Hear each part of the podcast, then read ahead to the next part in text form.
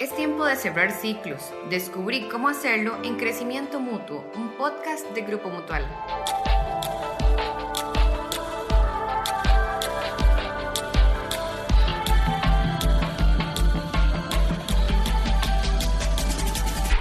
Todos, mi nombre es Catalina Chávez y es un gusto estar con ustedes compartiendo un podcast más de nuestra serie Crecimiento Mutuo. Hoy tenemos a la persona ideal para hablar sobre cómo cerrar ciclos, dejar cargas atrás y transformarnos para recibir con las manos abiertas todo lo bueno del próximo año. Estamos hablando de Carlos Aguirre. Él es consultor en el área de estrategia, trabajo en equipo, servicio al cliente, liderazgo, cultura organizacional, coaching y además brinda programas de desarrollo personal que se enfocan en los procesos de transformación de las personas. Bienvenido, Carlos. Es un gusto tenerte acá con nosotros. Gracias, Catalina, por la invitación. Es un tema bastante interesante ahora que estamos cerrando este, este año 2019, comenzando el 2020 creo que es un tema que nos va a caer muy bien este, a todos. Para comenzar el tema, vamos a conversar sobre algo que todos deberíamos aprender a hacer para cerrar ciclos y comenzar algo nuevo sin cargas.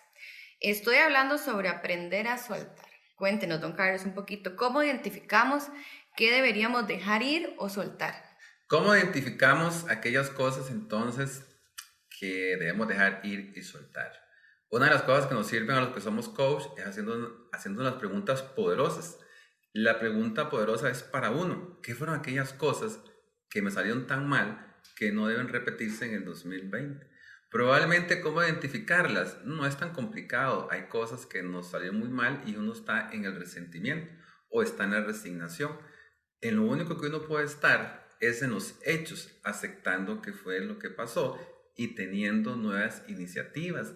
Ahora que se avecina el, el 2020 es importante saber en ese saquito de cosas que no nos salieron tan bien, ¿qué carga usted? Resentimientos, miedo, resignación, pereza, malos hábitos, etc. Entonces es un momento para preguntarnos este, qué vamos a dejar ir. A veces no dejamos dejar, dejar ir porque involucra personas y tenemos una personalidad que nos cuesta decir no o que nos cuesta, entre comillas, lastimar a los demás. Entonces nuestros límites están puestos por otras personas. Entonces hay muchas cosas que tenemos que identificar. Por ejemplo, con estas cosas que estoy haciendo, ¿soy feliz? ¿Me hace feliz? ¿Me da bienestar? ¿Es lo que yo quiero? Hay preguntas muy gruesas que nos tenemos que, que hacer. Por ejemplo, ¿es el trabajo que quiero para el otro año? ¿Es la carrera que decidí este, estudiar? Y cuando usted hace preguntas y pregunta, lo que va pasando es que hay otras preguntas. Dice un actor que es mejor parecer desinformado que estarlo.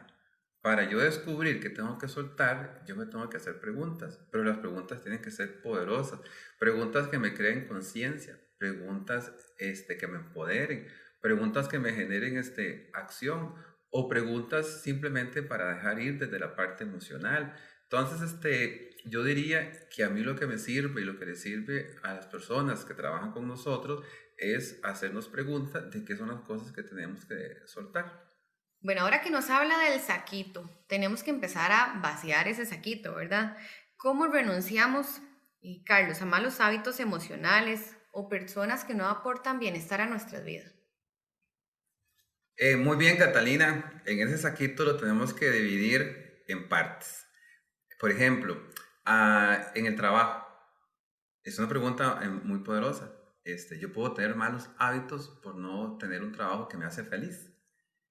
Y entonces este, lo primero que tengo que renunciar es a cosas que no me están dando bienestar. Y eso puede ser el trabajo que tengo actualmente.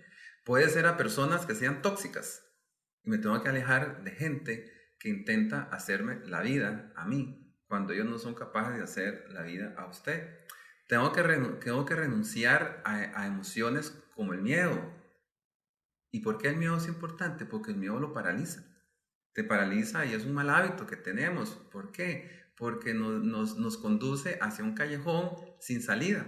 Cuando lo que tenemos que tener, dice el, el Foro Económico Mundial, es la valentía. La valentía en este mundo de tomar decisiones. Y tomar decisiones no es difícil. Lo difícil es vivir con las consecuencias. Y en ese saquito a veces cargamos consecuencias, pero son consecuencias a veces que nos han heredado, mapas mentales, para, paradigmas que, tenemos que no nos, no nos permiten dar un paso más del que tenemos que dar. Le aseguro que todos los seres humanos queremos ser exitosos. El asunto es descubrir cómo lo podemos hacer. Cuando usted ve jugar a niños y dicen, yo quiero ser portero, yo también quiero ser portero, todos quieren ser Keylor Navas, nadie quiere ser un portero malo, todos sueñan con el éxito. El asunto es cómo lo vamos a hacer.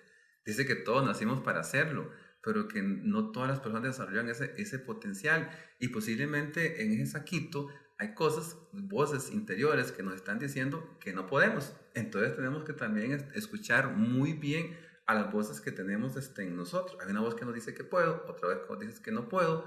¿Cuál de las dos está escuchando usted? Entonces en ese saquito tenemos empresas, tenemos personas, tenemos, tenemos relaciones, tenemos sueños que no hemos cumplido este, también.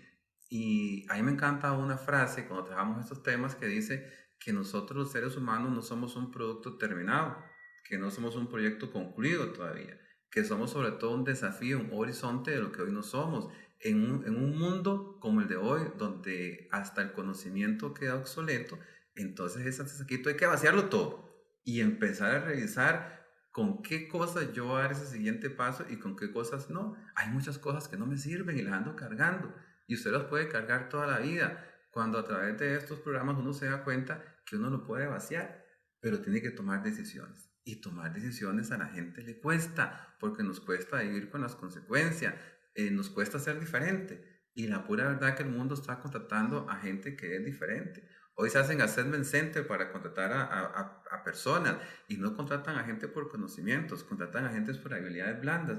Así que una, una habilidad blanda muy buena es descubrir cuáles cosas hay en ese saco que estamos cargando y no nos corresponde cargar. A veces cargamos cosas, Catalina, que no son de nosotros, que nos han heredado.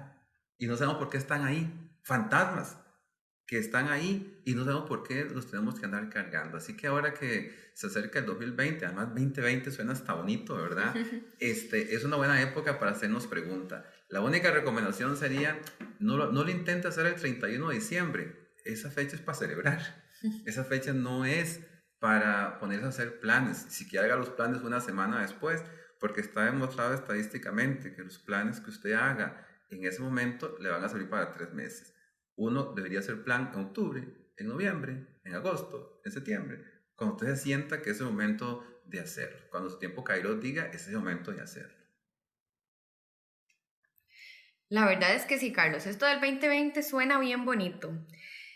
Ahora bien, ¿cómo podemos planificar el nuevo año partiendo de esta libertad de dejar atrás? A mí de las cosas que me funciona ante esta pregunta que vos haces es dedicarme un tiempo para mí. Y un tiempo para mí significa ir a pensar. Aquí en este país hay lugares tan lindos donde ir a, donde ir a pensar. No vamos a hacer ninguno por que nadie se resienta, pero de la playa a la montaña podemos este, ir a pensar. Entonces, uno es pensar. Y pensar, hay que dedicarle tiempo. Pensar es un asunto de neuroplasticidad es crear nuevas, nuevas neuronas. Entonces, uno es pensar. Dos, a mí me funciona hacer una lista. Hacer una lista de, esas cosas que yo quiero dejar atrás y soltar. En esa lista, por ejemplo, hay conversaciones que tengo pendientes o conversaciones que tengo que cerrar o conversaciones que no voy a tocar. Hay en esa lista llamadas que tengo que hacer, inclusive para pedir perdón o para agradecer. En, esa lista es muy amplia. En esa lista le cae todo lo que usted quiera hacer. Es como cuando usted decide planificar, que es el qué va a hacer. Entonces, el qué tiene que estar muy clarito, porque lo que sigue es el cómo lo va a hacer. Y en medio de los dos, puedo meter también, Catalina, una pregunta que me funciona muy bien, que es el por qué lo voy a hacer. ¿Qué es lo que esto me va a dar? Esto no es fácil, porque hay que trabajar también con la humildad con el orgullo, con los egos, de saber que también usted puede lastimar a otras personas en su actuar. En esa lista existen clientes posiblemente, a mí funciona, con los que ya no quisiera trabajar. ¿Por qué? Porque me conducen hacia unos antivalores que no son parte de mi vida. Entonces yo tengo que revisar muy bien cuáles son aquellos valores que yo tengo en mi vida que no son negociables, pero que son indispensables tenerlo. Entonces es algo muy corto que a mí funciona. Repito, el dedicarme un tiempo para mí, el volver a pensar. Decía Pelé, las cuatro puede Pelé. Cuando la ola viene, yo pienso. Después la paro. Después pienso y después hago el pase. ¿Verdad? Entonces eso me ha funcionado a mí, las 4 P de Pelé. Pensar y un tema como el que estamos hoy, que nos invitan mucho a lo que es la neuroplasticidad, a lo que es la neurociencia, a volver a trabajar mucho con nuestro cerebro, a activar nuevos campos neuronales, creo que tenemos que volver a pensar qué es lo más importante que usted tiene, su vida. No se la puede tomar tan a la ligera entonces. ¿Cómo vamos a pasar en ese 2020 tomando las cosas tan a ligera? Eso no es posible. Y después queremos que nos pasen cosas. Entonces el saquito se empieza a cargar de un montón de cosas que tenemos que ir soltando cuando usted puede viajar más ligero. Eso no significa que no vamos a tener problemas, significa que vamos a estar más capacitados para enfrentar las cosas que nos vayan sucediendo. Muchísimas gracias por acompañarnos en este podcast de crecimiento mutuo de Grupo Mutual. Y como decimos, si es crecimiento mutuo, es mejor.